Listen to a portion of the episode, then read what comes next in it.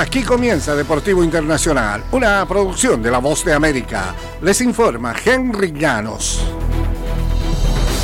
En el béisbol de grandes ligas, el antesalista Manny Machado se sometió el martes en Los Ángeles a una cirugía para reparar el tendón extensor del codo derecho y tiene un tiempo estimado de recuperación que va de cuatro a seis meses, anunciaron los padres de San Diego.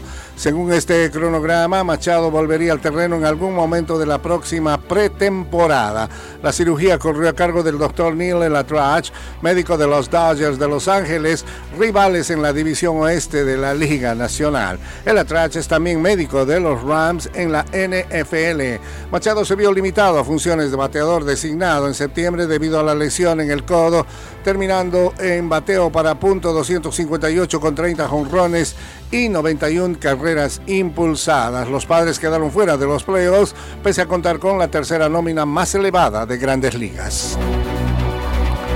Y con nuevas políticas y sanciones, el baloncesto de la NBA ha dejado claro que los jugadores saludables deben estar en la cancha y los jugadores no piensan discutir esto. De hecho, insisten en que no les gusta sentarse en el banquillo. Algunos eh, basquetbolistas les desagrada la medida para dosificar el desgaste, tanto o más que los eh, fanáticos que se preguntan por qué algunos de los mejores deportistas del mundo requieren con tanta frecuencia una noche libre.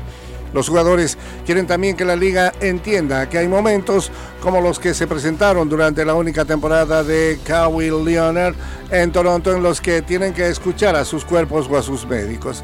Yo venía de una lesión y tenía que conocer los eh, detalles que diera el doctor, dijo Leonard, quien juega actualmente con los Clippers de Los Ángeles.